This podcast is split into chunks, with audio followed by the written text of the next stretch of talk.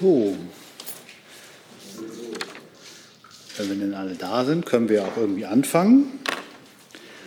Ich begrüße Sie nochmal herzlich in der Bundespressekonferenz, liebe Kolleginnen und Kollegen, in unserer Reihe Auswirkungen der Landtagswahlen in Baden-Württemberg und Rheinland-Pfalz auf die Bundespolitik haben wir jetzt sogar die AfD. Ich begrüße den Bundessprecher der AfD, Jörg Meuthen. Ich begrüße Bernd Gögel, den Spitzenkandidat von Baden, in Baden-Württemberg. Und ich begrüße Michael Frisch, den AfD-Spitzenkandidaten in Rheinland-Pfalz. Dann herzlich willkommen, Herr Meuthen. Sie dürfen beginnen. Ja, herzlichen Dank. Schönen guten Tag, meine Damen und Herren. Lassen Sie mich zunächst damit beginnen, äh, unseren Wahlkämpfern und den vielen, die unter extrem widrigen Umständen, ich gehe jetzt gleich noch kurz darauf ein, äh, diesen Wahlkampf durchgeführt haben, ganz, ganz herzlich zu danken. Das war ein besonders schwerer Wahlkampf, noch schwerer als die, die wir üblicherweise führen. Und ähm, das muss man erlebt haben, um zu wissen, was das heißt. Herzlichen Dank an alle die in der Partei, die uns geholfen haben, die vielen, vielen guten Geister, die uns erneut in beide Landesparlamente transportiert haben. Der Dank gilt auch unseren Wählern. Ähm, das waren weitaus mehr, als Sie das vielleicht als Medienvertreter wahrnehmen. Wir kommen nämlich von einer sehr hohen Ausgangsbasis. Und zwar in beiden Bundesländern hatten wir ja 2016 bemerkenswerte Erfolge. Auch dazu gleich noch ein paar Worte.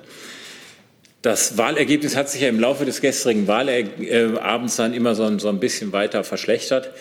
Und äh, die Fragen, die Sie sicherlich mitbringen, äh, gehen in die Richtung, ja, warum sind das denn jetzt etwa ein Drittel weniger, lassen Sie mich das sagen, roundabout, ein Drittel weniger, und zwar in, in, in beiden Landesverbänden. Was sind die Ursachen dafür? Ähm, wir sehen die Ursachen tatsächlich vor allem und primär äh, in den sehr widrigen Umständen. Und ich äh, will zwei Aspekte hier benennen.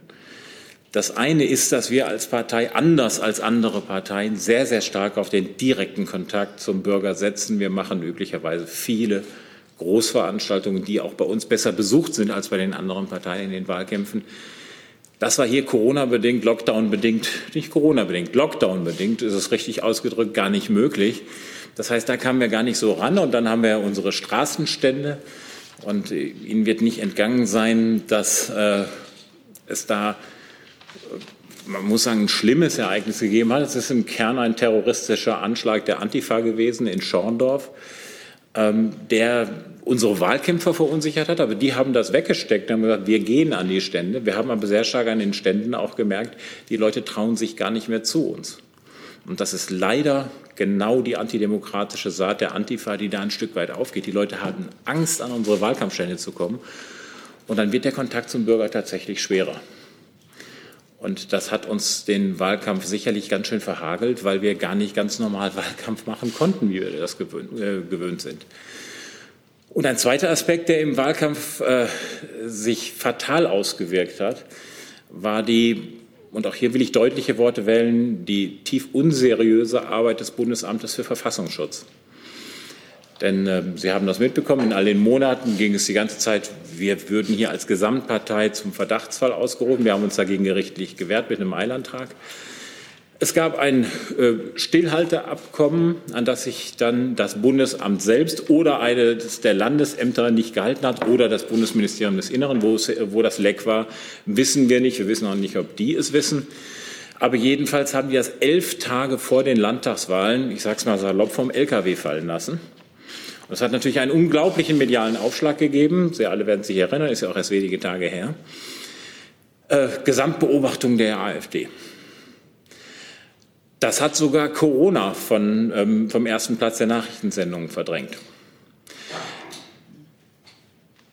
Zwei Tage später musste alles zurückgenommen werden, weil das Verwaltungsgericht das untersagt hat und gesagt hat, so geht es nicht und das äh, hat keinen Bestand.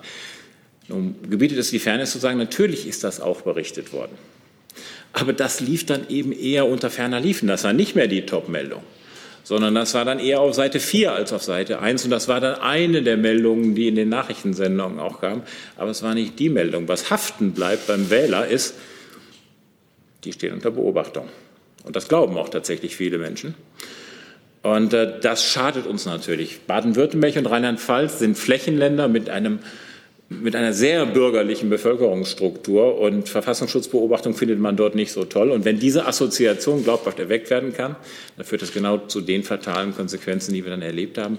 Wir gehen davon aus, ohne dass man das natürlich empirisch beziffern könnte, dass uns das ganz gewaltig geschadet hat. Und äh, lassen Sie mich sagen, ich glaube, das war auch der Sinn der Aktion.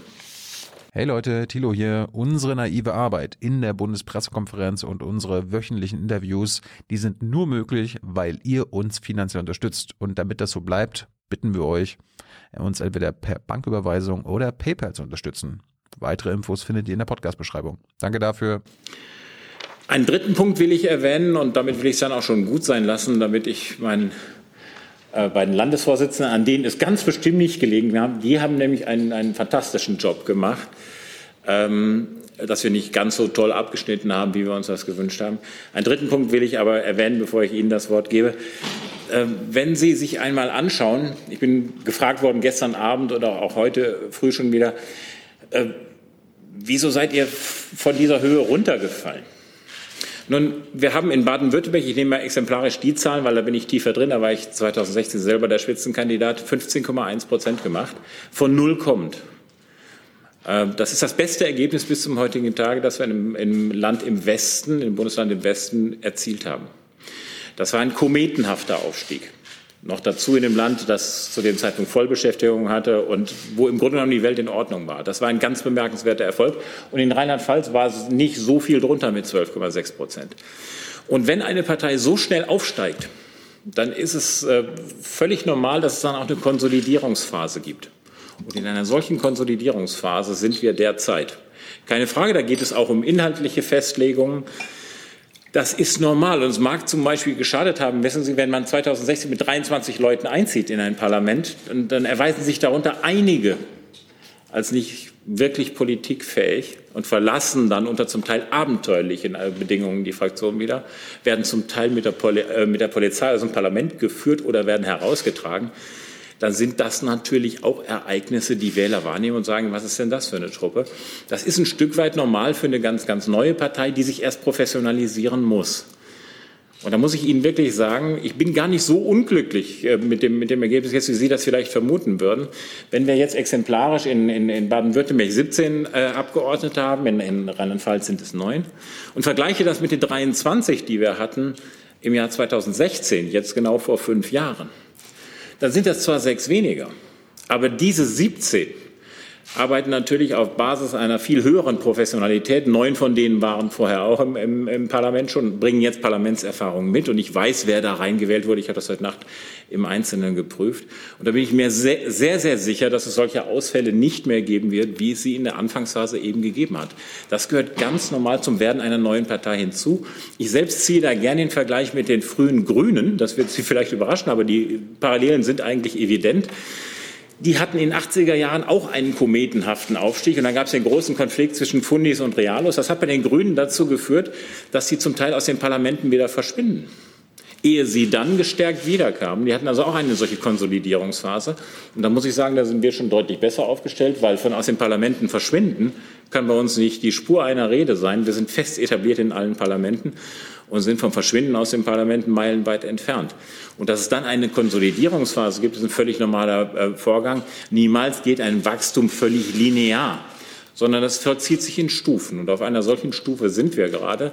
Wir werden in den nächsten fünf Jahren, da bin ich mir absolut sicher, mit den beiden Fraktionen, die wir jetzt gewählt haben, extrem gute Sacharbeit in den Parlamenten machen und unserer Aufgabe gerecht werden, dort eine perfekte Oppositionsarbeit hinzulegen, vor allen Dingen eine einer echten politischen Alternative. Denn nichts braucht dieses Land so sehr wie das in Zeiten, in denen Leute gewählt werden, die unserem Land sicherlich nicht gut tun. Dankeschön. Vielen Dank, Herr Meuthen. Herr Göbel. Ja, zunächst auch nochmal guten Tag, meine Damen und Herren. Äh, unser Bundessprecher hat natürlich äh, schon äh, viele Punkte hier erwähnt, die ich eigentlich auch auf dem Zettel hatte, aber ich möchte vielleicht doch auch zunächst mal unseren Wählern in Baden-Württemberg recht herzlich danken für das Vertrauen, das sie trotz allen Widrigkeiten unserer Partei auch bei dieser Landtagswahl geschenkt haben. Auch allen Ehrenamtlichen, die hier in Wahlkampfständen nicht das leichteste das leichteste Auskommen hatten, die immer wieder nachplakatieren mussten, weil Plakate beschädigt oder entwendet wurden. Und die körperlichen Angriffe hat Herr Meuthen bereits erwähnt. Also das war kein, kein Honiglecken für die Ehrenamtler hier in der AfD und dafür auch meinen herzlichen Dank an dieser Stelle.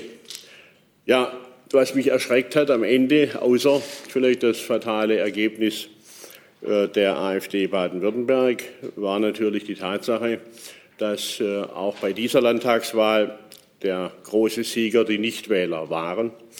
Auch 2016 waren bereits die Nichtwähler die stärkste Partei und das hat sich wiederholt und sogar verfestigt.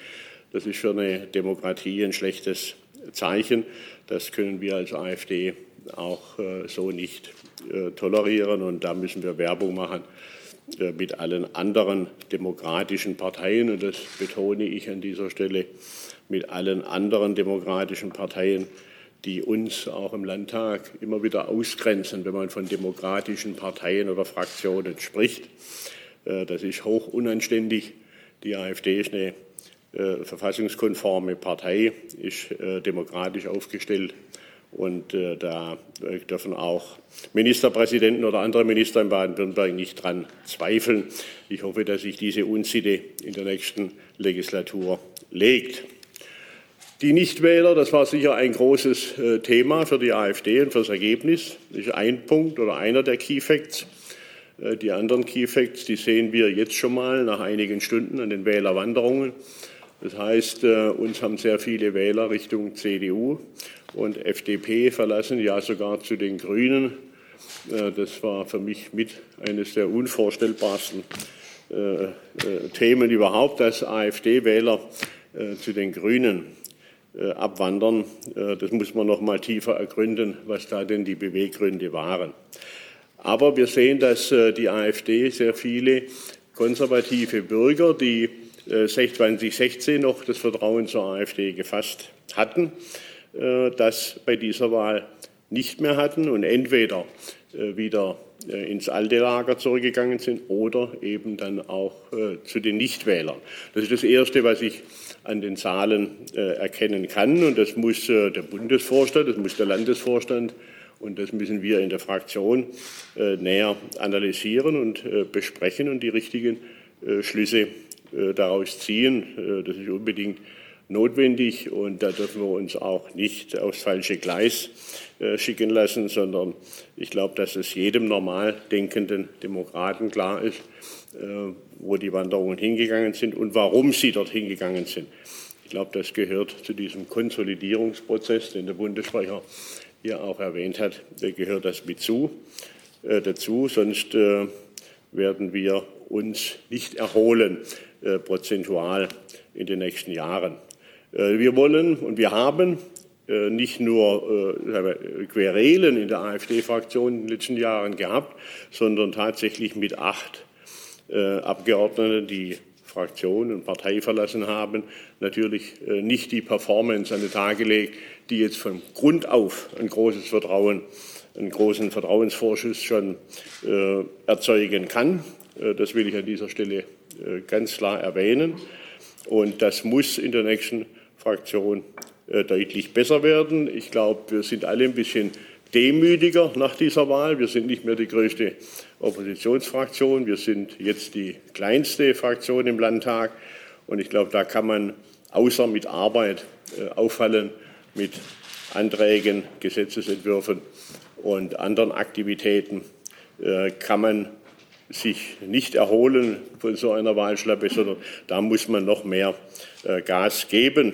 Aber damit nicht alles negativ hier stehen bleibt. Ich sage, wir haben auch in der letzten Legislatur sehr viel gearbeitet. Allerdings ist uns nicht gelungen, auch nicht mit Ihnen zusammen, äh, die 26 Gesetzesentwürfe, die wir erarbeitet haben, äh, oder die vielen großen und kleinen Anfragen, die Anträge äh, zu einmal Gesetzesentwurf mehr Demokratie in Baden-Württemberg mit Absenkung der Quoren. Das war sicher eine sehr gute Arbeit. Oder zuletzt auch das der Gesetzesentwurf zur Begrenzung der Amtszeit von Ministern und Ministerpräsidenten. Ich glaube, das äh, wäre vielleicht in unserer Republik auch äh, ein ganz wichtiges Thema, nicht nur in Baden-Württemberg. Also wir haben viele Dinge erarbeitet. Es ist uns nicht gelungen, äh, die in den Vordergrund zu bringen und damit doch noch mehr Vertrauen beim Bürger zu erzeugen.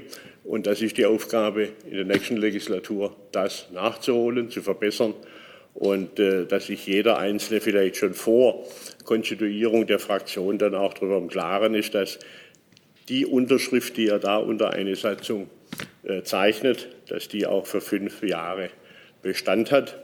Aber da bin ich genauso wie Dirk Meuthen der festen Überzeugung, dass das auch so sein wird. Damit bin ich am Ende. Dankeschön. Vielen Dank, Herr Gügel. Herr Frisch. Zunächst auch von mir einen guten Tag aus Rheinland-Pfalz. Wir hatten in unserem Bundesland zwei Wahlziele, die wir uns gesetzt haben. Zum einen wollten wir wieder drittstärkste Fraktion im Landtag werden und wir wollten ein möglichst zweistelliges Ergebnis erreichen. Beide Wahlziele haben wir leider nicht erreicht. Insofern können wir nicht ganz zufrieden mit dem Ergebnis sein. Positiv ist natürlich, dass wir den Wiedereinzug sehr sicher geschafft haben.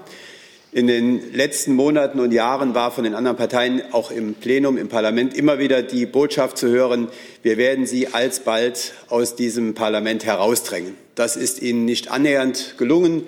Wir sind nach wie vor mit einer starken Fraktion vertreten und wir werden auch in Zukunft eine gute Oppositionsarbeit machen. Es ist natürlich zu bedenken, dass wir unter sehr schwierigen Rahmenbedingungen Wahlkampf führen mussten. Zum einen hatten wir 2016 natürlich eine außerordentlich günstige Situation. Das war quasi der Höhepunkt der Flüchtlingskrise. Damals haben viele Menschen die AfD gewählt, weil sie nicht einverstanden gewesen sind mit dem, was Frau Merkel und ihre Regierung in Berlin gemacht hat. In diesem Jahr hat Corona im Prinzip sämtliche inhaltliche Themen verdrängt. Nicht nur das Flüchtlingsthema, auch alle anderen. Sie wissen, dass die Grünen auch damit gekämpft haben, dass die Klimathematik nicht mehr in der Debatte gewesen ist. Das hat ihnen sicher auch geschadet. Wir haben versucht, einen inhaltlichen Wahlkampf zu machen. Das war für uns ganz klar, anders als etwa die SPD, die Frau Dreyer in den Vordergrund geschoben hat. Oder bei Ihnen in Baden-Württemberg, Herr Kretschmann, haben wir gesagt, wir wollen auf Inhalte setzen. Wir wollen damit punkten, dass wir ein alternatives Programm haben mit guten Zielen und Forderungen. Das ist aber unter Corona im Grunde genommen vollkommen verschwunden. Das war sicherlich ein Problem für uns. Wir haben nach den ersten Analysen sehr stark auch an die Nichtwähler verloren. Ich finde das bedauerlich im Hinblick auf die Demokratie. Sie erinnern sich, mit dem Auftreten der AfD sind die Wahlbeteiligungen signifikant gestiegen, sowohl bei der Bundestagswahl als auch bei den Landtagswahlen. Das war jetzt rückläufig. Das ist eigentlich schade, denn wir wollen ja möglichst viele Wähler auch an die Wahlurnen bekommen. Es war für uns ein Stück weit auch enttäuschend, dass unsere wirklich gute Parlamentsarbeit hier sich nicht so ausgezahlt hat, wie wir uns das gewünscht hätten. Wir waren nicht nur die fleißigste Fraktion, das haben wir dokumentiert anhand der Anfragen, Anträge und Gesetzentwürfe, die wir bezogen auf unsere Fraktionsgröße am meisten im Landtag gestellt haben. Da müssen wir sicherlich noch daran arbeiten. Da müssen wir zulegen in der Kommunikation dessen, was wir im Parlament tun, auch gegenüber den Wählern, damit deutlich wird, wir machen hier eine bürgernahe Politik im Interesse des Landes. Was Corona betrifft, haben wir sicher auch darunter gelitten, dass die Ministerpräsidentin und ihre Regierung natürlich als die Handelnden in dieser Krise permanent präsent waren. Frau Dreyer hat also fünfmal am Tag in eine Kamera gelächelt. Das hat ihr bei den Bürgern den Eindruck verschafft, dass sie die Lage im Griff hat.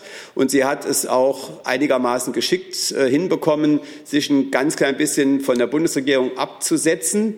Und man hat ja gesehen, beim Wahlergebnis äh, hat diese Corona-Geschichte im Wesentlichen der CDU geschadet und jedenfalls in Rheinland-Pfalz nicht der SPD. Dann haben wir noch die Besonderheit, dass die Freien Wähler erstmals eingezogen sind. Auch sie haben aus meiner Sicht von der Corona-Krise profitiert. Das wären potenzielle Wähler für uns gewesen, aber im Kontext mit dem, was Herr Meuthen gesagt hat, mit dieser allgemeinen Diffamierung und Stigmatisierung der AfD gegenüber, haben sich vermutlich doch manche Wähler dann nicht entschließen können, uns zu wählen, obwohl wir uns am kritischsten und am klarsten gegen die Corona-Politik der Landes- und der Bundesregierung ausgesprochen haben, vor allem in den letzten Wochen, und haben es dann vorgezogen, die freien Wähler zu wählen. Vielleicht am Schluss noch ein Hinweis, der jetzt für Rheinland-Pfalz, aber soweit ich weiß auch für Baden-Württemberg gilt. Das ist gestern Abend in den Diskussionen in den Fernsehsendungen gar nicht angesprochen worden, weil die AfD aus irgendwelchen Koalitionsoptionen da grundsätzlich herausgelassen wird. Aber Fakt ist, wir haben in Rheinland-Pfalz und auch in Baden-Württemberg nach wie vor eine bürgerlich-konservative Mehrheit. Wenn Sie die Mandate zusammenzählen von CDU, AfD, FDP und Freien Wählern in Rheinland-Pfalz, dann sind das 52 und Rot und Grün haben nur 49. Das heißt, es gäbe tatsächlich die Möglichkeit, eine Alternative zur Ampel, zur rot-grünen Politik, wo die FDP quasi nur ein Anhängsel gewesen ist, zu realisieren. Sie wissen, warum das nicht möglich ist, aber ich möchte darauf hinweisen. Und ich denke, dass die CDU sich jetzt äh, überlegen muss, wie sie langfristig noch mal in die Regierungsverantwortung kommen möchte. In Rheinland-Pfalz sehe ich keine Perspektiven, das mit den Grünen zu schaffen weil die CDU zu schwach und die Grünen nicht stark genug sind. Insofern bin ich mal gespannt, ob in der Union jetzt ein Nachdenkensprozess auch darüber einsetzt, ob man uns weiterhin in dieser Form ausgrenzen möchte, wie das in den letzten Jahren zumindest in Rheinland-Pfalz gewesen ist. Vielen Dank und für Fragen stehe ich dann gerne zur Verfügung. Vielen Dank. Wir kommen zu Ihren Fragen. Die erste Frage geht an Herrn Stoll. Herr Professor Meuthen. Entschuldigung, Herr Stoll, lassen, Ulrich Stoll Sie, vom lassen, ZDF. lassen Sie die Maske bitte auf. Ich lasse Sie auch beim Fragen. Dankeschön. Sie können mich verstehen. Unsere Regeln hier. Ja. Ähm, glauben Sie denn, dass die Spendenaffäre und der Umgang, wie die Partei damit umgeht, Ihnen bei den Wahlen geschadet hat? Und haben Sie selber Herrn Konnle getroffen und Geld von ihm genommen? Ach, Herr Stoll, wir haben ja heute eine Pressekonferenz, bei der geht es um die Landtagswahlen. Ich weiß ja, dass Sie dieses Thema zwangs, äh, geradezu zwanghaft zu befeuern versuchen. Aber ähm, wenn Sie dazu Auskunft haben wollen, dann werde ich Ihnen die mit Gewissheit nicht auf einer Pressekonferenz zu Landtagswahlen geben. Ähm, dass es eine Auswirkung gehabt haben sollte auf die Landtagswahlen, halte ich für völlig ausgeschlossen, weil da ist nichts. So einfach ist das. Gut, Nachfrage. Äh, Sie müssen ja in den nächsten Tagen den Rechenschaftsbericht vorlegen. Und Sie haben unsere Fragen zu diesem Thema ja nie beantwortet in den letzten Das hat Tagen. Gründe, ja. Ja, aha, gut. Also frage ich nochmal, werden wir denn in Ihrem Rechenschaftsbericht erfahren, wer hinter den Spenden steckt? Also dem Deutschlandkurier und den großen Plakaten für Ihre Partei? Wir werden einen Rechenschaftsbericht vorlegen, wie wir das für jedes Jahr müssen. Und der wird vollumfänglich über alles berichten, was in einen Rechenschaftsbericht reingehört. Mehr ist dazu nicht zu sagen. Nächste Frage hat Frau Lindner. Äh, Ja, das ist eine Frage, die geht an Herrn Meuthen. Äh, Herr Meuthen, ich, mich würde mal interessieren, wie Sie die Rolle von Alice Weidel, der Landesvorsitzenden in Baden-Württemberg, beschreiben, wie Sie Ihre Performance äh, im Wahlkampf beschreiben. Sie haben ja eben gesagt, ähm, die Landesvorsitzenden hätten sich engagiert. Gilt es auch für Frau Weidel? Und wie bewerten Sie es denn, dass Frau Weidel wenige Tage vor der Wahl mehrere Tage im Ausland, das heißt in Moskau, verbringt? Also grundsätzlich nehme ich dazu zu Einzelpersonen und deren Engagement nicht Stellung, dass ich im, im Zweifelsfall auch nicht immer mitbekomme. Äh, was die äh, Moskau-Reise von Frau Weidel anbelangt, hat das äh, bei einigen für Irritation gesorgt. Darüber werden wir intern noch sprechen. Äh, mehr kann ich dazu eigentlich nicht sagen. Zusatz? Ja. Sie haben aber eben gesagt, Landesvorsitzende haben einen tollen Job gemacht. Äh, Entschuldigung, ich meinte, die, ähm, ähm, die Wahlkämpfer haben einen, einen tollen Job gemacht und meinte damit insbesondere Herrn Gögel und Herrn Frisch. Ich habe jetzt nicht über die Landesvorstände im Ganzen gesprochen. Dann habe ich mich da vielleicht wirklich missverständlich ausgedrückt. Das heißt natürlich nicht, dass die nicht auch einen anständigen Wahlkampf gemacht haben. Selbstverständlich haben sie das. Aber es ging hier im Kern um die Spitzenkandidaten bei der Landtagswahl, weil man, äh, das sind ja äh, üblicherweise die, die man sich am ersten vornimmt. Das sehen Sie bei Frau Eisenmann, das sehen Sie bei Herrn Baldauf, äh, wenn man uns die Union anbelangt, äh, anschauen, die die Verluste haben. Und jetzt könnten ja einige auf die Idee kommen, Herr Gögel und Herr Frisch hätten hier keinen guten Job gemacht. Und mir ging es hier darum, da habe ich mich vielleicht nicht klar genug ausgedrückt, zu sagen, an diesen beiden haben die Verluste mit Gewissheit nicht gelegen. Die haben nämlich einen sehr guten, hoch engagierten, ausgezeichneten Wahlkampf gemacht. Herr Kollege in der Mitte, bitte. Herr Meuthen, nicht nur Herr Gögel blickt ja in die Partei hinein, wenn es um die Suche nach Ursachen geht. Ähm, auch Frau von Storch zum Beispiel spricht von gedrückter Stimmung auf Telegram oder Herr Krupala hat es auch nach längerem Schweigen auf Twitter von, von einer notwendigen Analyse und Auswertung gesprochen. Sagen Sie mir doch mal, was könnte das für eine Analyse sein? Woran denkt er da möglicherweise oder was haben Sie selbst für Vorstellungen, wie das innerhalb der Partei ähm, die Ursachen zu verorten sind?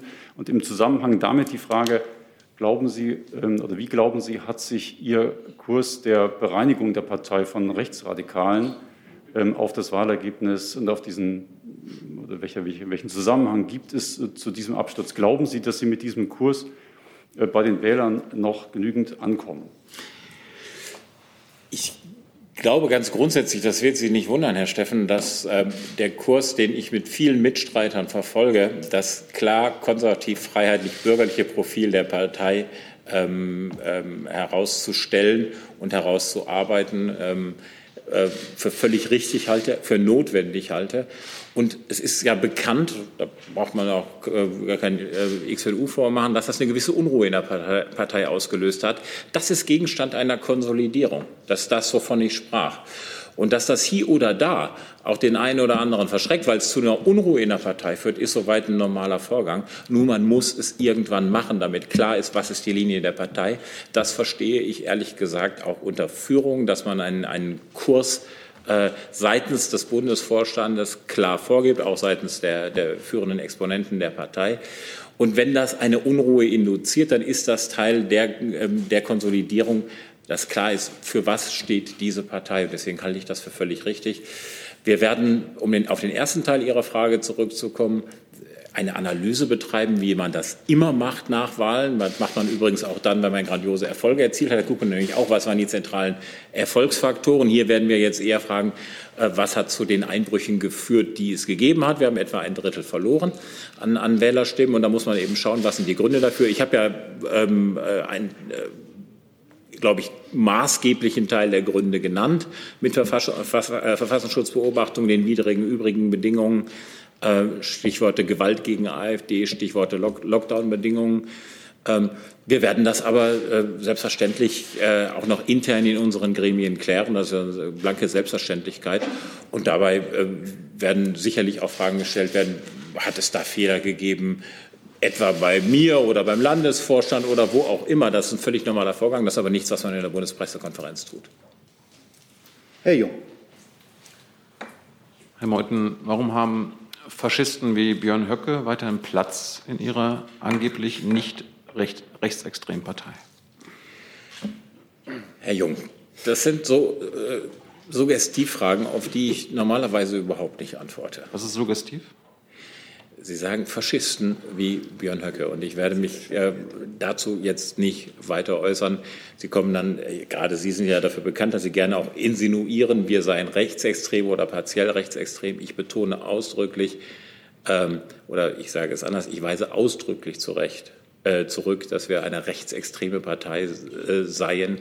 Das ist falsch und daran halte ich fest. Dass wir unterschiedliche Positionen in unserer Partei haben, ist ein normaler Vorgang. Äh, das haben andere Parteien auch. Das ist bei uns ein Stück weit ausgeprägter. Das liegt auch daran, dass wir eine jüngere Partei sind. Ich muss mir auch nicht alle Positionen, die andere haben, etwa Herr Höcke, aber auch andere zu eigen machen. Das tue ich auch nicht. Das wird Ihnen auch bekannt sein. Aber eine, eine so pauschale Verunglimpfung ist etwas, was ich dann doch äh, in aller Deutlichkeit zurückweisen möchte. Ich finde die Frage berechtigt, weil ja auch viele, viele Kandidaten jetzt in den Landtagswahlkämpfen in den letzten Jahren mit rechtsextremen Äußerungen und Ideologien aufgefallen sind, beziehungsweise sogar Verbindung zu rechtsextremen Organisationen haben. Also Deswegen ist, haben wir die auch rausgeschmissen. Ist vielleicht ein Faschist wie Höcke ein Feature in der AfD und kein. Schauen Sie, schauen Sie, wenn wir, wenn wir irgendwo in unserer Partei extremistische Bezüge erkannt haben, dann haben wir uns von diesen Leuten getrennt.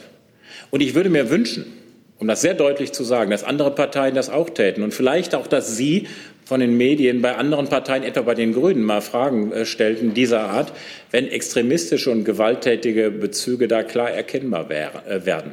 Wie zum Beispiel bei dem Krefelder ähm, äh, Kommunalpolitiker der Grünen, der uns gerne aufhängen würde, der J. Uller gerne ins Gulag stecken möchte, oder ein Berliner äh, Landespolitiker der Grünen, der meint, man müsste also neben der Polizei Parallelstrukturen aufbauen. Das sind alles Dinge, die sind objektiv verfassungswidrig, die sind objektiv extremistisch. Wo bitte sind da die Medienvertreter, die sich das vornehmen? Wo sind Sie persönlich da? Da höre ich keine Vorwürfe, das sei extremistisch. Mit Verlaub, Herr Jung, das ist es.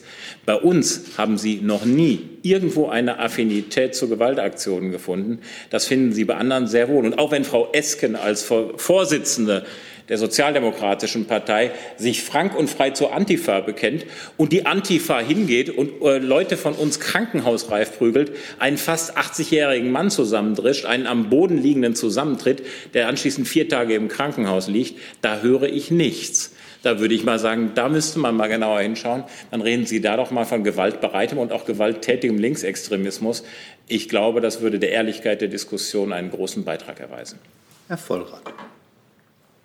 Hm, zunächst eine Frage an Herrn Gögel. Ähm, Sie hatten ja die nicht ganz so gute Performance äh, Ihrer Fraktion schon erwähnt. Ähm, es gibt einen Ihrer Parteifreunde, der hat gesagt, bei einigen äh, in der AfD ähm, seien Ego und Effekthascherei wichtiger gewesen als die politische Substanz. Äh, würden Sie sagen, dass ähm, so bestimmte Auftritte mit äh, Häkelmaske oder sowas im Bundestag da möglicherweise ihren Anteil hatten an äh, den Einbrüchen bei der Wählerzustimmung? Und an Herrn Meuthen die Frage, ähm, wie betrachten Sie den Vorschlag eines Bundesvorsitzenden der AfD, der mal angebracht hatte, dass man möglicherweise mit zwei getrennten Formationen mehr oder den Erfolg stabilisieren könnte, wenn man bedenkt, dass Sie jetzt gerade in Baden-Württemberg äh, einen hohen Anteil an äh, das bürgerliche Lager, wenn ich es mal so sagen darf, äh, an die anderen im bürgerlichen Lager, FDP und CDU, verloren haben. Während im Osten, ähm, wie manche sagen, die Sozialpatrioten oder Linkspartei mit Deutschlandfähnchen oder wie auch immer, eben ähm, auf gute zweistellige Ergebnisse bekommen. Ist das auf die Dauer noch in einer Partei vereinbar programmatisch? Ja, du bist ja. Gut, äh, zur ersten äh, Frage, was die Performance betrifft. Und ich habe das gestern Abend schon mehrfach erwähnt. Da war sicherlich beim einen oder anderen äh, die persönliche Ego äh, manchmal äh, vor äh, der Fraktionsdisziplin. Und das sollte sich eigentlich nicht wiederholen. dann, ich sage mal, ich habe das schon mehrfach erwähnt, auch in der, innerhalb der Fraktion, dieses Parlament das gehört dem Volk, der Bevölkerung. Das ist das hohe Haus der Bevölkerung von Baden-Württemberg. Und da gibt es einen Verhaltenskodex, der gilt für alle Abgeordneten, die da einziehen.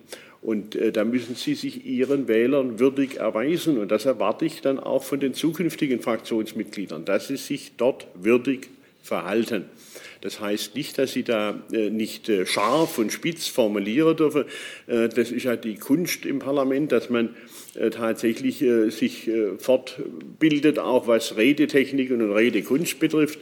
Das ist eigentlich ein ganz wesentlicher Faktor und da kann man auch tatsächlich, das gehört sich so überspitzt, die Themen ansprechen, aber sich nicht mit Polizeikräften aus dem Parlament entfernen lassen. Äh, zu, der, zu dem zweiten Teil, äh, hier geht es um einen Bundestagsabgeordneten und äh, das steht mir nicht zu, hier in dieser Pressekonferenz über Kollegen aus dem Bundestag zu sprechen oder zu urteilen. Da bitte ich um Verständnis. Gut, dann komme ich zum zweiten Teil Ihrer Frage. Sie nehmen damit Bezug auf ein, auf ein Interview, das ich Tichys Einblick gegeben habe ähm, im April letzten Jahres. Das waren theoretische Überlegungen, wie man das Elektorat, also die potenzielle Wählerschaft ähm, der, der AfD äh, besser ausloten könnte. Ähm, es hat sich sehr schnell gezeigt, dass die Partei diese Überlegungen in großer Mehrheit nicht möchte, nicht will. Und ich habe daraufhin, das ist allgemein bekannt, äh, gesagt, es hat überhaupt keinen Sinn, wenn man äh, solche Überlegungen dann weiter anstellt, wenn die Partei hierin nicht folgt. Und das war definitiv so. Das ist, denke ich, auch heute so. Und darum stellt sich diese Frage nicht mehr. Sie wissen auch äh, sehr genau, ich habe das einige Tage später zurückgezogen, habe gesagt, ich werde diese Überlegungen nicht weiter verfolgen. Dabei bleibt es. Herr Küstner ist dran. Ja, Nochmal äh, zu, zu Ihrem Kurs, Herr Meuthen. Ähm, ich bin hier auf der von sich aus gesehen rechten Seite. Ähm, besteht nicht die Gefahr, oder wie, wie groß würden Sie die Gefahr einschätzen, dass jetzt nach den, wie Sie sagten, ja nicht ganz so toll wie gewünschten Wahlergebnissen der eher rechte Parteiflügel ähm, sagen wird, mit dem Meutenkurs, das funktioniert nicht? Ähm, und auch nochmal ähm, anschließend an die Frage der Kollegin äh, zur Reise nach Russland, vielleicht auch an Herrn Gögel nochmal die Frage, ist das nicht, Sie sagen, das soll aufgearbeitet werden. Wann wird das aufgearbeitet und halten Sie das nicht zumindest für ungewöhnlich, direkt im Wahlkampf nach Russland zu reisen, statt Wahlkampf im eigenen Bundesland zu machen? Also äh, zu der zweiten Frage mag vielleicht ähm, Bernd Gögel was sagen. Ich mag dazu deswegen nichts sagen, weil ich betreibe keine baden-württembergische Landespolitik und deswegen möchte ich mir da Zurückhaltung auf, äh, auferlegen. Was nun die Sache meines Kurses anbelangt, dass nun einige besonders eifrige Vertreter, überwiegend in Ostlandesverbänden angesiedelt, die mir nicht sonderlich gewogen sind, äh, sagen, da sieht man mal und die kommen da nicht weiter. Herr Pohl hat das heute schon wieder in verschiedenen Chats äh, getan. Dann mögen Sie das tun. Das gehört für mich zu einer Richtungsdiskussion. die gibt es einfach. Und äh, das ist doch völlig klar, wenn man eine klare Position bezieht, wie ich das tue, dass nicht alle in Hurrageschrei ausbrechen, sondern dass, dass dabei einige sagen, nein, das ist genau meine Vorstellung nicht. Und die halten dann dagegen. Herr Pohl hat ja auch in Kalka wild schon rumgebrüllt, meine Zeit sei vorüber. Äh, dann mögen diejenigen, die dieser Auffassung sind, sich darum bemühen, das tun sie, glaube ich, ohne dies, dass sie es bald sei, ich sehe dem sehr, sehr gelassen entgegen, weil ich äh, weiß, dass ich eine, eine Mehrheit der Partei hinter mir habe mit dem Kurs. Die ganz übergroße Zahl der AfD-Mitglieder möchte, dass wir eine bürgerlich, freiheitlich, konservative Politik betreiben. Dafür stehe ich mit meinem Kurs und die Pfeile, die ich damit auf mich ziehe, die muss ich in Kauf nehmen. Das gehört dazu. Also wasch mir ein Pelz und mache mich nicht nass, geht nicht. Das muss ich aushalten, das halte ich aus. Und das äh, ist für mich ein Stück weit, muss ich Ihnen wirklich sagen, auch, auch ein normaler Vorgang. Es ist manchmal in der Schärfe für meine Begriffe überzogen, aber das ist ja auch etwas, was ich moniere, dass manche in unserer Partei, und ich betone, das ist nicht eine Mehrheit, auch das sind Einzelne, na, ich sag mal salopp zum Hyperventilieren neigen und dann äh, sehr, sehr schrille Töne ausstoßen ich halte das nicht für nicht klug, aber solche gibt es und das äh, muss, man, muss man dann eben ertragen, solange das äh, die Grenze der totalen Diffamierung nicht übersteigt.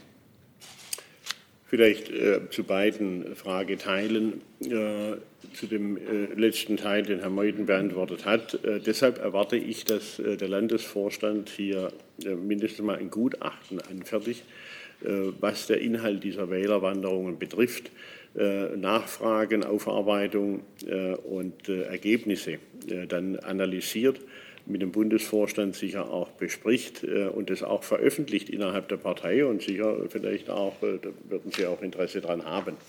Ich habe da großes Interesse dran, denn das ist die, die Diskussion, die sicher in den nächsten Wochen auch intern, das hat heute angefangen, das wird sich noch fortsetzen, die intern ausbricht innerhalb der Partei.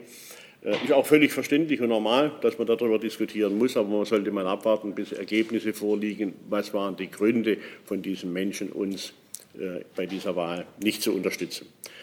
Äh, zur Frau Weidel, das ist unsere Landesvorsitzende in Baden-Württemberg.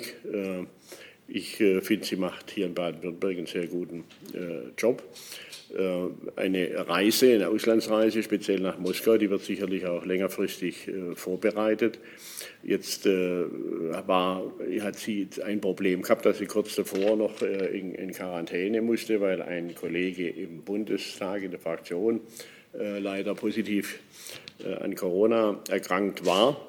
Äh, und deshalb ist sie uns dann eben noch ein paar, mit Moskau noch ein paar Tage länger im Wahlkampf äh, ausgefallen. Aber ich glaube, das war nicht äh, entscheidend für das Ergebnis. Frau Weidel hat sich ansonsten in dem Wahlkampf, wo er möglich war, eingebracht. Das war ja hauptsächlich in Online-Wahlkampf, Präsenzveranstaltungen so gut wie keine. Hat, haben wir anfangs ja ausgeführt, was das für ein Nachteil für unsere Partei war. Also das äh, hat sie allein äh, und im Bundesvorstand äh, zu besprechen. Für den Wahlkampf hatte das sicher, hat aufs Ergebnis hat das keine Auswirkungen gehabt. Zusatz? Ja, nur noch einmal die Nachfrage an Herrn Meuthen zur Weidel-Reise. Wird das auch den Bundesvorstand noch mal beschäftigen oder wird das in anderer Weise, weil Sie von Aufarbeitung sprachen? Wie weit wird Nein. es die Partei beschäftigen? Nein, ich, ich, glaube nicht, dass sich der Bundesvorstand damit beschäftigen wird. Frau Weidel wird, äh, also jeder von uns, und das gilt für Frau Weidel auch, ist souverän in seiner eigenen Zeitplanung. Das ist nichts, wofür sie jetzt Frau Weidel vom Bundesvorstand verantworten müsste. Äh, ich habe mitbekommen, auch über Medienberichte, dass einige das als irritierend empfunden haben.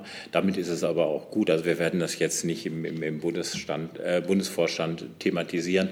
Ob es in der Landespartei eine Rolle spielen wird, kann ich Ihnen nicht sagen, weil ich da selbst nicht aktiv bin. Frisch? würde gern noch mal unterstreichen, was Herr Meuthen eben gesagt hat, bezogen auf diese Richtungsdebatte waren diese schlechten Wahlergebnisse möglicherweise der Tatsache geschuldet, dass wir einen zu wenig scharfen Wahlkampf geführt haben. Wir haben in Rheinland-Pfalz ganz bewusst ja auch darauf gesetzt, dass wir eine freiheitlich-konservative Partei sind, auch mit mir als Spitzenkandidaten. Und ich glaube, das war die richtige Entscheidung. Ich mache das daran fest, dass die Freien Wähler halt bei uns so gut abgeschnitten haben. Die haben sehr viele Stimmen abbekommen von Menschen, die eigentlich inhaltlich eher bei uns stehen, die aber aufgrund einiger Töne, die auch aus anderen Landesverbänden in der Vergangenheit gekommen sind, eben doch nicht das Vertrauen hatten, letzten Endes der AfD ihre Stimme zu geben. Ich bin überzeugt davon, wir hätten zwei Prozent mehr bekommen und die Freien Wähler wären nicht in den Landtag gekommen, wenn es diese Irritation nicht gegeben hätte. Also von daher bin ich absolut der Meinung, wir sollten diesen Kurs fortsetzen. Er wird langfristig erfolgreich sein. Herr Weil. Herr Meuthen, Herr Göbel, für Rheinland-Pfalz habe ich leider keine Zahlen, aber in Baden-Württemberg ist es so, dass sie besonders bei jungen Wählern unter 24 schlechte, äh, schlechte Werte hatten, beziehungsweise weniger gewählt wurden als im Gesamtergebnis. Wie bewerten Sie das? Also ich muss sagen, dass ich äh, die, diese Auswertungen noch nicht habe, kann ich also im Moment auch nicht zur Stellung nehmen, weil ich die genauen äh, äh Daten nicht habe. Ähm, das wird zum Beispiel Bestandteil einer Analyse sein. Und ich glaube, dass man das wenige Stunden danach, oder ich habe die Information jetzt gerade bekommen, ähm, äh, nicht wird kommentieren können. Da müssen wir genauer hinschauen. Das sind genau die Nachwahlanalysen, die wir vornehmen. Damit beschäftigt sich tatsächlich der Bundesvorstand richtigerweise und der Landesvorstand wird das gewiss auch tun. Ja, äh, das Thema, was junge Menschen im Moment aktuell beschäftigt, äh, das ist der Klimawandel. Äh, das ist ein Wort, was ich wirklich beschwerdefrei äh, in den Mund nehmen kann. Das können sicherlich viele äh, Kollegen in der AfD nicht. Und das ist auch ein Thema, was ich bei jeder Veranstaltung dann auch erstmal erklären muss, warum ich das so frei aussprechen kann, weil es eine Tatsache ist. Und das Einzige, wo wir uns unterscheiden, ist in der Analyse, wie viel trägt der Mensch zu dieser Erwärmung bei. Aber das brauchen wir heute auch nicht miteinander diskutieren. Aber das interessiert junge Menschen. Und da muss ich jungen Menschen, ich muss mir mehr Mühe geben, muss jungen Menschen mehr erklären, wo unsere Gedankenweise herkommt. Ja. Äh, dass wir einfach sagen, äh, und wenn 99,9 Prozent der Wissenschaftler äh, erzählen, das ist absolut nur menschengemacht, dann möchten wir es trotzdem hinterfragen, weil da muss ja noch ein Prozent geben, die die Gegenthese vertreten. Und das möchten wir gern diskutieren in der Öffentlichkeit. Das müssen wir mit jungen Menschen diskutieren. Und da fehlt es uns vielleicht tatsächlich in diesem Kontakt äh, vielleicht ist auch ein allgemein gesellschaftliches Problem, dass man sich einfach auch gar nicht mehr zuhören möchte, dass man einfach in seiner Ideologie verharrt und äh, auf dieser 100 Meinung bestehen bleibt. Äh, so stelle ich es auf jeden Fall in Stuttgart im Parlament häufiger fest, wenn ich mich mit dem Herrn Kretschmann da auseinandersetze, dass da keine Bewegung keine Bereitschaft zur Diskussion herrscht. Aber junge Menschen möchten diskutieren und da haben wir Nachholbedarf und das wird die Analyse auch zeigen. Vielleicht, vielleicht kann ich noch einen Satz zur Ergänzung machen. Mir kommt dabei eine Erinnerung an ein Ereignis aus dem ähm, EU-Wahlkampf. Da hatte ich eine Podiumsdiskussion beim ZDF und da war mein direkter äh, äh, Gegenspieler Herr Giegold von den Grünen. Und da saß eine ganze Reihe junger Menschen, das waren so im Abiturientenalter, die waren erkennbar Fridays for Future Kids. Und ähm, für meine Begriffe hat Herr Giegold da großen Unsinn geredet. Ich habe daraufhin mich direkt an die jungen Leute gewandt und habe gesagt, ich bitte Sie, tun Sie Folgendes, glauben Sie Herrn Giegold nicht. Und ich bitte Sie um ein zweites, glauben Sie mir auch nicht. Lesen Sie, informieren Sie sich, setzen Sie sich mit den physikalischen Zusammenhängen auseinander. Glauben Sie nicht irgendwelchen Politikern und auch mir bitte nicht, sondern bitte bilden Sie sich, darauf kommt es an. Die haben gelacht. Die haben gelacht, die haben das nicht ernst genommen. Aber darum geht es. Wissen Sie, junge Menschen müssen dazu ausgebildet werden, dass sie den Zweifel in sich tragen, den Zweifel, ob Informationen, die sie bekommen, richtig oder falsch sind und dass sie nachhaken. Und da sehe ich eine große Problematik, dass wir eine ganz starke Ideologisierung der jungen Menschen haben, von der ich selbst mir intensiv wünsche, dass das ein Ende hat und dass äh, das, was sie denken, wieder stärker über Wissen und auch in, in Fragestellungen des vermeintlichen eigenen Wissens ähm, äh, geschieht. Also wenn Sie so wollen, Poppersches denken. Kann ich nur unterstützen. Ich war ja über 30 Jahre als Lehrer an der Schule tätig und es ist tatsächlich so, dass äh, dieser kritische Diskurs auch mit einer differenzierten Betrachtung verschiedener Positionen aus meiner Sicht und nach meiner Erfahrung in der Schule heute leider nicht mehr so stattfindet, wie ich es beispielsweise noch erlebt habe. Und natürlich auch noch der Hinweis, dass eine konservative Partei bei jungen Leuten jetzt nicht gerade an der Spitze des Interesses steht, ist ja nicht unbedingt überraschend. Aber ich denke, wir, wir müssen auch daran arbeiten und darauf hinweisen, dass die ganzen politischen Probleme, mit denen wir uns ja kritisch auseinandersetzen als AfD, letzten Endes ja auf die junge Generation zurückschlagen wird. All das, was im Moment schiefläuft, das müssen die ausbaden. Also ich bin jetzt in der Situation, die Gnade der frühen Geburt in dem Fall zu haben. Ich denke mal, ich werde das alles noch irgendwie halbwegs über die Runden kriegen. Aber meine Kinder zum Beispiel, die müssen sich damit auseinandersetzen. Und das müssen wir, glaube ich, auch jungen Menschen deutlich machen, dass sie sich kritisch damit auseinandersetzen, welche Folgen die aktuelle Politik für ihr späteres Leben haben wird. Herr Jessen. Ja, Herr Meuthen, äh, wundert es Sie wirklich, wenn Sie in, im Satz 1 junge Leute auffordern, Ihnen nicht zu glauben, im Satz 2 sagen, aber das glaubt mir jetzt bitte, dass die lachen ist dann. Nein, nein. Ja, nee, ich, äh, äh, falsch. Ich habe nicht gesagt, glaubt mir das bitte, sondern ich habe gesagt, tut das. Ja, okay. Äh, meine Frage. Ähm, Unterschied. Die, die Verluste äh, der AfD sind vor allem ins Nichtwählerlager gegangen. Äh, das zeigen alle Wählerwanderungsanalysen. Das ist genau das Lager, in dem bei vorherigen Wahlen Sie gewonnen haben. Das bedeutet, Sie haben Erwartungen, Hoffnungen, die Wähler in sie gesetzt hatten, offenbar nicht erfüllt. Welches waren aus Ihrer Sicht die wesentlichen Erwartungen und Hoffnungen, die Sie nicht erfüllen konnten, die Sie nicht erfüllt haben? Und welche Rolle spielt dabei, das korrespondiert ja auch mit Bundestrends, ähm, kann es sein, dass die einen weggeblieben sind, weil ihnen zu viel Höckeflügel in der AfD immer noch ist und die anderen sind weggeblieben, weil ihnen zu wenig Höckeflügel in der AfD immer noch geblieben ist. Sitzen Sie da zwischen den Stühlen im innerparteilichen Flügelkampf? Das, zu dem Zweiten kann man, äh, kann man klar sagen. Ähm, das wird es geben. Die einen wollen mehr dies, die anderen wollen mehr jenes. Ähm, und da muss man eben schauen, reicht das aus, um, um, um diese Partei zu wählen oder reicht, reicht das nicht aus, um sie zu wählen? Äh, das haben andere Parteien auch. Also wenn man etwas breiter aufgestellt ist, Sie haben in der CDU auch einen Arbeitnehmerflügel, die werden mit den Arbeitgeberpositionen nicht einverstanden sein und umgekehrt. Äh, das ist normal. Die Frage ist, brechen darüber Wähler weg? Ähm, was jetzt die, äh, die, die, die Frage nach den äh, Nichtwählern anbelangt, nochmal noch mal ganz kurz. Der, ja, die Frage, also wenn man, man sagt, die AfD hat, ist groß geworden, wenn man so will, aus dem Lager früherer Nichtwähler. Ja. Das waren ihre Erfolge bei vorherigen Wahlen. Ja. Und, und okay.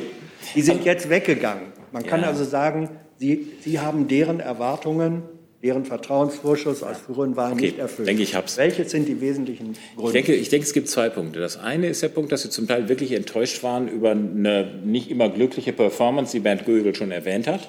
Das ist nicht das, was man erwartet, wenn man äh, da eine Alternative für Deutschland wählt. Das sind einzelne ähm, ehemalige Mitglieder gewesen, die uns tatsächlich geschadet haben. Das ist unstrittig.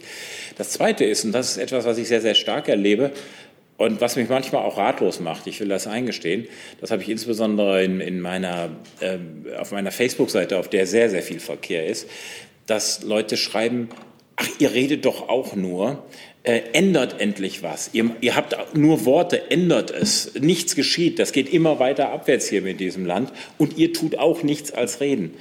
Da stellt man sich dann natürlich als Demokrat die Frage, ja, was wird denn bitte schön erwartet? Ähm, wir können ja nichts anderes machen, als um Mehrheiten zu werben, zu sagen, das sind unsere Positionen und dann wirklich darum zu bitten, dass man uns dafür unterstützt. Solange wir keine Mehrheiten haben, können wir Dinge nicht ändern. Wenn also Menschen, die ich nenne jetzt mal ein, willkürlich ein Beispiel, die aktuelle Energiepolitik, die sogenannte Energiewende, aus tausend guten Gründen für völlig verfehlt halten. Und wir das immer wieder schreiben, warum wir das tun. Und dann schreiben die zurück, ja, warum ändert es ihr, ihr es nicht? Dann liegt das einfach daran, dass wir in einer parlamentarischen Demokratie leben und auch leben wollen und in der sind Mehrheiten zu respektieren. Und wenn die Mehrheit diese sogenannte Energiewende durchzieht, dann können wir, das ist in der Demokratie nun einmal so, nur darauf hinweisen, was die Fehler da sind unseres Erachtens und dafür werben, dass man uns unterstützt, diesen Kurs zu korrigieren. Also da ist eine gewisse Ungeduld bei, den, Menschen vorhanden, weil sie eine unglaubliche Frustration haben über die Migrationspolitik, über die Energiepolitik, über die Sozialpolitik und sagen, ihr ändert auch nichts. Wie sollten wir, wenn wir in der Opposition sind? Wir machen Gesetzesvorschläge, und zwar nicht wenige. Wir dringen mit ihnen nicht durch, weil wir nur mal die Mehrheiten dafür nicht haben. Da muss man dann für eine gewisse Geduld werben, die manchen Leuten abzugehen scheint. Frisch? Ja. Ergänzend dazu noch den Hinweis, dass wir natürlich zumindest in Rheinland-Pfalz schon das eine oder andere auf den Weg gebracht haben, indem wir politisch Druck gemacht haben durch unsere Initiativen. Aber wir haben mehrfach erlebt, dass diese Initiativen von allen anderen Fraktionen einstimmig abgelehnt worden sind, um dann die gleiche Idee wenige Wochen später in absolut dreister Form als eigene zu präsentieren. Dann hat man ganz klein bisschen geändert, formal, bringt einen Gesetzentwurf ein, der beinhaltet das, was wir wenige Wochen zuvor gefordert haben. Und das kommt beim Bürger dann natürlich nicht als Erfolg der AfD an, sondern als Erfolg der anderen Parteien. Das ist ein Punkt, der uns da dann auch noch mal ein Stück weit daran hindert, den Bürgern deutlich zu machen, dass wir positive Entwicklungen auf den Weg bringen. Da Sie sagen, ähm, wir in der parlamentarischen Demokratie, es geht nicht äh, nur mit Worten oder es geht nur mit Mehrheiten. Vertreter des Flügels vermitteln ja manchmal den Eindruck, als seien Taten schon doch näher als Worte. Wäre es Ihnen so gesehen eigentlich lieber, Herr Höcke würde die AfD verlassen? Es wäre die Frage, was man unter Taten versteht. Also wenn Sie darunter zum Beispiel parallelen Protest auf der Straße gegen Fehlentwicklungen ähm, verstehen, solange sich das äh, unter den Regeln von Recht und Gesetz vollzieht, mit angemeldeten Demonstrationen, ist das völlig legitim. Und ähm, da gibt es jetzt die einen, die, die möchten diese Variante, die Straßenvariante nenne ich sie mal, solange sie legal ist, ist es auch, auch äh, in Ordnung, stärker betont äh, wissen und andere sagen, wir müssen vor allen Dingen in den Parlamenten wirken. Ich sage, ich gehöre eindeutig zu dieser zweiten ähm, äh, Gruppe, weil ich sage, wir haben nicht, nicht zufällig äh, massiv dafür geworben, in alle Parlamente zu kommen und wir sind in allen Parlamenten. Ähm, diese Arbeit müssen wir weiter äh, betreiben, diesen Weg müssen wir weiter gehen und wir müssen ihn auf eine seriöse, sachorientierte Weise äh, gehen. Da fehlt manchen, für meine Begriffe, zuweilen etwas die Geduld, die man braucht, um sich durchzusetzen. Das geht nicht von jetzt auf gleich. Äh, dessen ungeachtet bleibt es aber durchaus legitim dazu, parallel auch Tat im Sinne von, von Inanspruchnahme des Demonstrationsrechts äh, dann auch umzusetzen solange sich das nach Recht und Gesetz und natürlich selbstverständlich vollständig gewaltfrei vollzieht. Die Frage, ob es Ihnen lieber wäre. Herr Jessen, das wäre jetzt die dritte ja. Frage. Wir haben noch, ich will nur darauf ja, hinweisen, okay. wir, diese Pressekonferenz. Sagen Sie, ein, sagen Sie, ein, Wort dazu. Wäre es Ihnen lieber Höcke, ähm, der ja mit seinen Aufrufen manchmal auch die Grenze zur Hetze überschreitet, würde die AfD verlassen? Äh, auf, auf solche Fragen antworte ich nicht. Schade. So, ich will nur sagen, ich habe jetzt zwei Online-Fragen und dann in der Reihenfolge Herr Schmidt, Frau Lindner, Herr Junge, Herr Reitschuster und Herr Vollrath. Ich bitte alle um kurze Fragen und vor allem um kurze Antworten, sodass wir dann noch mal ein bisschen durchlüften können bis zur nächsten Pressekonferenz. Zuerst die zwei Fragen online. Frau Klaasmann von dpa fragt, Herr Meuthen, wenn die AfD tatsächlich konservativ ist, wie Sie selbst behaupten, warum konnte sie dann in beiden Ländern nicht von der Schwäche der CDU profitieren? Und Frau Schmeitzner vom ARD Hauptstadtstudio fragt, die Wahlergebnisse legen den Gedanken nahe, dass die Klientel der AfD ausgereizt ist. Mit welchen politischen Inhalten wollen Sie neue Wähler gewinnen und wo sehen Sie noch Potenzial, gerade im Westen Deutschlands? Also zum einen aufgeklärte Konservative ähm, wählen uns für meine Begriffe, ähm, aber viele Konservative, die vielleicht nicht stark politisiert sind, äh, schrecken dann zum Beispiel vor so etwas wie vermeintlicher, und ich betone vermeintlicher Verfassungsschutzbeobachtung zurück. Und ich glaube, dass das viele davon abhält, dann zu uns zu wechseln, weil man sagt, die scheinen ja nicht ganz sauber zu sein, wenn die da irgendwie vom BFV äh, beobachtet werden, was, äh, ich sage es nochmal, nicht, nicht der Fall ist.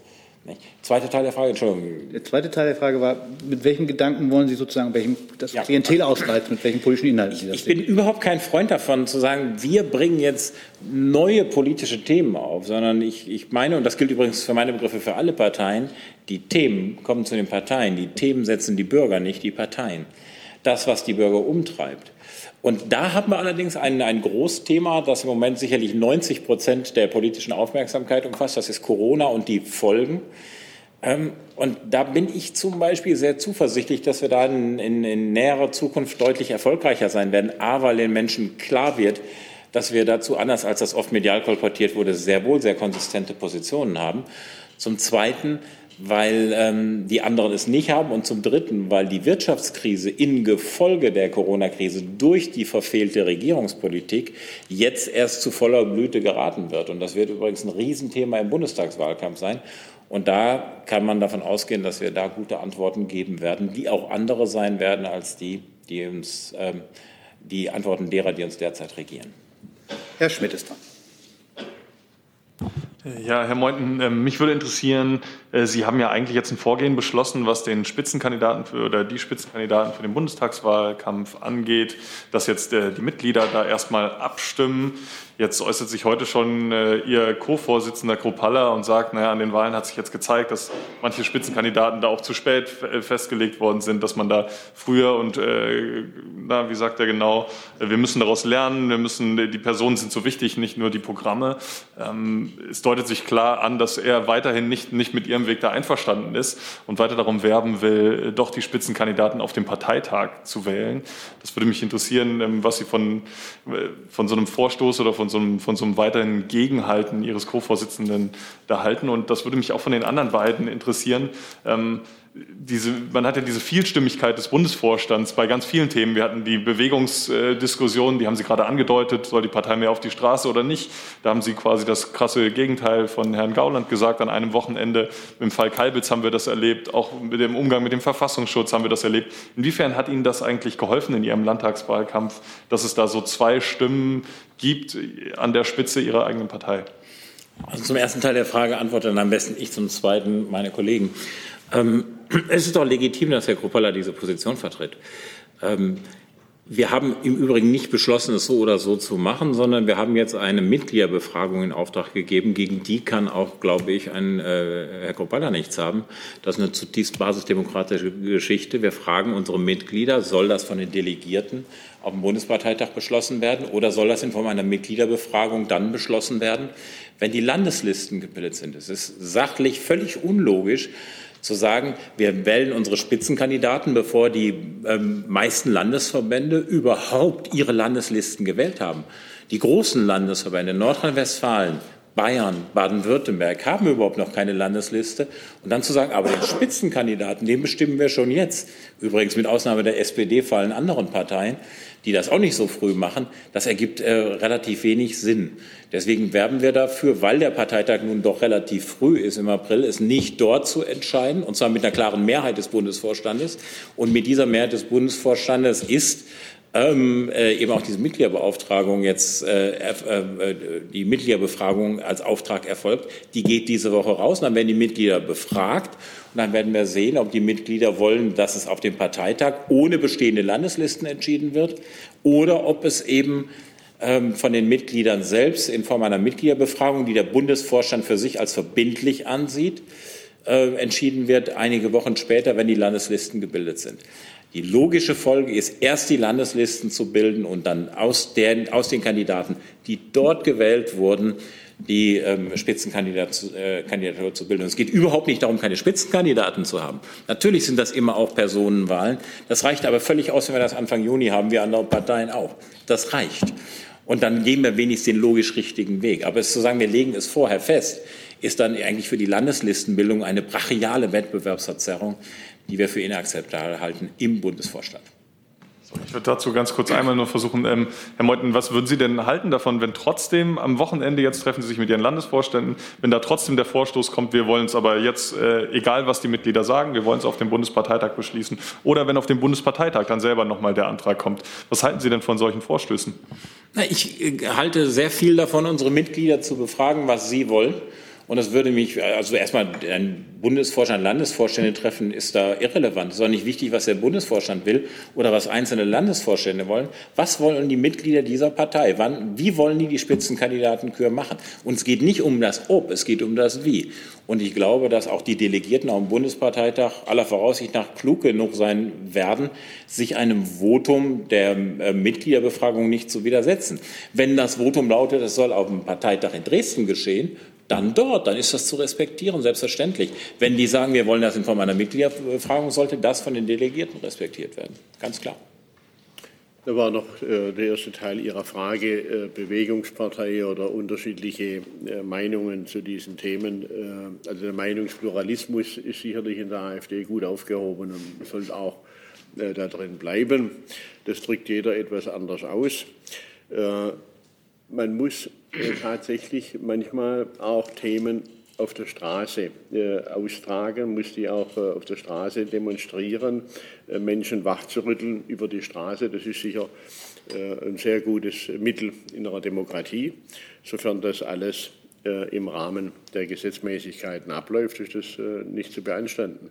Das sehen wir jetzt in der Corona-Zeit. Wir haben das vorher gesehen bei Fridays for Future, die aktuell ein bisschen Pause machen.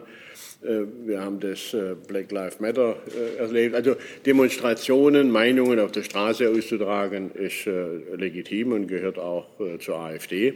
Da habe ich auch immer verteidigt, tatsächlich Mandatsträger, die an solchen Demonstrationen teilnehmen oder die mit beobachten und mit Menschen dort sprechen. Das ist die Aufgabe eines Abgeordneten, mit Bürgern zu sprechen, die Sorgen und Nöte sich anzuhören. Und das äh, kann er mit Sicherheit bei solchen Demonstrationen auch äh, sehr gut, äh, sofern, wie gesagt, alles in, unter Gesetzmäßigkeiten abläuft. Herr Frisch. Wir sind die AfD, nicht die CDU. Von daher gibt es bei uns lebendige innerparteiliche Diskussionen. Das ist manchmal anstrengend und ich würde mir auch mitunter wünschen, dass da weniger nach außen dringt davon, aber grundsätzlich lieber zu viel als zu wenig davon. Unsere Wähler finden das nach meinem Eindruck teilweise gut, weil sie das schätzen. Manche stört das natürlich auch, wenn dann das Gefühl einer Zerstrittenheit entsteht. Ob das auf die Wahl jetzt Auswirkungen hatte, das ist rein spekulativ. Das kann ich so nicht beantworten. Frau Lindner. Herr Meuthen, Sie hatten ja diese Demonstrationen angesprochen, hatten aber auch betont, dass es sich um legale Demonstrationen halten soll. Jetzt ist ja am Wochenende in Dresden trotz des Verbots äh, sind mehrere hundert Menschen unterwegs gewesen. Es gab auch ähm, Gewalttätigkeiten gegenüber der Polizei. Es gibt mehrere Hinweise darauf, dass unter anderem äh, Mitglieder der JA, aber auch AfD-Parteimitglieder dort unterwegs waren. Äh, wie bewerten Sie denn sowas? Wünschen Sie sich da zum Beispiel mehr äh, Zurückhaltung? Und noch eine zweite Frage. Sie haben gesagt, es sei ein digitaler Wahlkampf gewesen. Das habe Ihnen nicht genutzt. Die AfD heftet sich aber sonst immer an die Brust, dass sie äh, zum Beispiel in sozialen Medien und so weiter so gut äh, mit Wählerinnen und Wählern und äh, der Anhängerschaft kommuniziert. Ist man denn hier auch dann zum Beispiel äh, an die Grenzen der eigenen Blase äh, gestoßen? Also das Zweite vielleicht äh, vorab, weil es am schnellsten geht. Äh, wir sind digital gut aufgestellt und das funktioniert bei uns und es funktioniert ganz famos. Aber man muss sich darüber im Klaren sein, dass man mit so einem digitalen Wahlkampf im Wesentlichen die eigene Blase erreicht und äh, weniger die Menschen außerhalb dieser Blase, die aber für den Wahlerfolg maßgeblich sind. Und man kann digital Menschen schlechter ansteuern ähm, äh, im Wahlkampf, als man das mit, mit äh, direkten Präsenzveranstaltungen macht. Ähm, der ähm, äh, erste Punkt, Dresden, dieses Wochenende und Teilnahme an, so, an solchen Demonstrationen. Sehen Sie, Frau Lindner, das ist genau das, was mich umtreibt. Ich sehe in unserer Gesellschaft eine, ein zunehmendes Auseinanderdriften. Ich sehe eine zunehmende Enthemmtheit. Und das ist genau das, was ich bei, bei Demonstrationen fürchte. Ich habe diese Bilder übrigens auch gesehen das halte ich für noch relativ harmlos. Aber das ist eindeutig eine Tendenz da zu Eskalationen auf solchen Demonstrationen. Und ich möchte, dass unsere Gesellschaft im Ganzen ihre Konflikte friedlich und vollständig gewaltfrei ähm, ähm, austrägt. Und ich fürchte, dass man bei solchen Demonstrationen, gerade dann, wenn es nicht genehmigte Demonstrationen gibt, genau solche Effekte hat. Und irgendwann haben wir da einen Schwerverletzten schlimmstenfalls irgendwann Tote. Und genau das destabilisiert eine Gesellschaft im Ganzen. Darum sage ich für mich persönlich immer, ich halte da so viel Abstand wie nur möglich, weil ich das für wirklich fatal halte.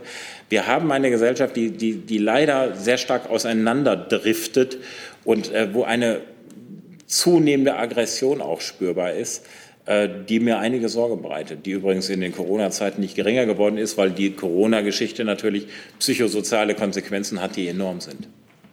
Wir haben noch drei Wortmeldungen. Ich bitte um kurze Fragen und kurze Antworten. Herr Jung hat die nächste. Herr Meuthen, wenn Sie nichts zu verstecken haben, dann probiere ich es auch noch mal. Können Sie bestätigen oder dementieren, ob es stimmt, dass Sie den Großspender Herrn Konle mindestens einmal in der Schweiz getroffen haben? Oder lügt Frau Petri? Ich, ähm, ist nett. Ich meine, das hat ja genau die gleiche Frage hat doch Herr Stoll eingangs auch schon gestellt. Mhm. Und ich sage Ihnen, dass ich grundsätzlich zu meinen äh, Kontakten weder etwas bestätige noch etwas dementiere. Das hat Gründe. Es ist ja nicht ganz ungefährlich in diesem Land, sich mit Menschen wie mir zu treffen. Dabei verliert der eine oder andere auch schon mal seinen Job. Aber es, es, gibt ja diese SMS, das ist ein Nachweis aus dem Dezember 2015, wo Sie geschrieben haben, Montag, Zürich, klappt bei mir. Liebe Grüße, Jörg. Herr, Herr Jung, Sie können, Sie können dann alles weiter betreiben. Ich habe Ihnen gerade gesagt, weder bestätige ich das noch dementiere ich das. Aber eine völlig irrelevante Frage, mit wem ich mich treffe. Hey Leute, Thilo hier. Unsere naive Arbeit in der Bundespressekonferenz und unsere wöchentlichen Interviews, die sind nur möglich, weil ihr uns finanziell unterstützt. Und damit das so bleibt, bitten wir euch, uns entweder per Banküberweisung oder PayPal zu unterstützen. Weitere Infos findet ihr in der Podcast-Beschreibung. Danke dafür. Dann ist Herr Reitschuster. Herr Gögel, im Fernsehen gestern hat Ministerpräsident Kretschmann gesagt, er werde mit allen demokratischen Parteien sprechen. Sie haben darauf reagiert, indem Sie sagten, Sie fühlen sich dadurch ausgeschlossen. Warum fühlten Sie sich da nicht eingeschlossen oder inkludiert? Also sehen Sie sich da nicht als demokratisch? Und die Frage an Professor Dr. Meuthen nochmal zum äh, Thema Höcke, der kokettiert ja sprachlich mit den finstersten Zeiten unserer Geschichte, also zum Beispiel Gegner ausschwitzen. Ganz persönlich die Frage, was, wie gehen Sie da persönlich äh, damit um? Was löst das in Ihnen aus, so ein Kokettieren mit nationalsozialistischer Sprache? Danke. Also zunächst mal äh, zu den demokratischen Parteien. Das hat ja eine Vorgeschichte äh, jetzt in dieser Legislatur. Im Parlament äh, wird das von den anderen Parteien immer wieder benutzt. Äh, und das wurde, wird so benutzt, äh, dass sie eben mit der AfD nicht sprechen. Und im Gegensatz zu Rheinland-Pfalz, zum Kollegen Frisch, der gesagt äh, annähernd äh, bekommen Sie alle Anträge und so weiter abgelehnt, kann ich sagen, bei uns ist es 100 Prozent. Äh, ich kenne nicht ein Papier, äh, was äh, befürwortet wurde von den anderen Fraktionen. Und der Höhepunkt war tatsächlich dann der Beginn dieser Diskussion immer in jeder Einzelnen seiner, in seiner Rede mit den demokratischen Fraktionen. Und das, wird, das ist auch klar, das ist eine Provokation gegen alle äh, Demokraten und speziell die, äh, die auf der äh, blauen Seite der AfD in dem Parlament sitzen. Und das kann aus meiner Sicht so nicht bleiben. Und äh, ich habe jetzt mal versucht, äh, die Grünen als Ökosozialisten zu bezeichnen. Das ist vielleicht mal eine harmlose Retourkutsche. Vielleicht fällt mir noch ein schärferes Wort dann in der nächsten Debatte ein. Aber wird, die Diskussion werden wir fortsetzen. Ich finde den Begriff Ökosozialisten für die Grünen übrigens durchaus zutreffend. Verwende den selbst permanent. Was denn sonst? Natürlich machen Sie, äh, vertreten die sozialistische Position und die sind grün ummäntelt, darum ist Ökosozialisten da gar nicht falsch. Äh, was nun die eine oder andere äh, Wortwahl von Herrn Höcke anbelangt, wissen Sie, glaube ich, dass ich äh, da einigen nicht einverstanden bin. Auch die von Ihnen äh, inkriminierte Vokabel des äh, Ausschwitzens von Parteifreunden fand ich eine deplatzierte Äußerung. Darüber haben wir auch mit Herrn Höcke gesprochen. Ähm, ich bin überhaupt kein Freund von, von solcher entgrenzter Sprache. Und äh, das ist, sind zum Beispiel so Dinge, die ich anmahne, äh, wenn ich auch mal eine Brandrede halte, dass, äh, die dann nicht von allen gutiert wird, dass ich, dass ich sage, äh, unsere Arbeit funktioniert über Sprache. Und wir sind dann eine besondere Sorgfalt der Verwendung von Sprache. Das ist unser Instrument wie das Klavier des, das Instrument des, äh, des Klavierspielers ist. Die Sprache ist unser Instrument und mit dem müssen wir sehr sorgsam umgehen. Und dabei äh, erlebe ich manchmal Äußerungen äh, von Parteimitgliedern, die ich für bedenklich halte. Wenn es deutlich darüber hinausgeht, steckt dahinter auch eine Geisteshaltung. Das würde ich jetzt hier nicht sagen, aber solche Fälle gibt es. Und dann greifen wir auch ein und wir greifen auch durch. Hart genug?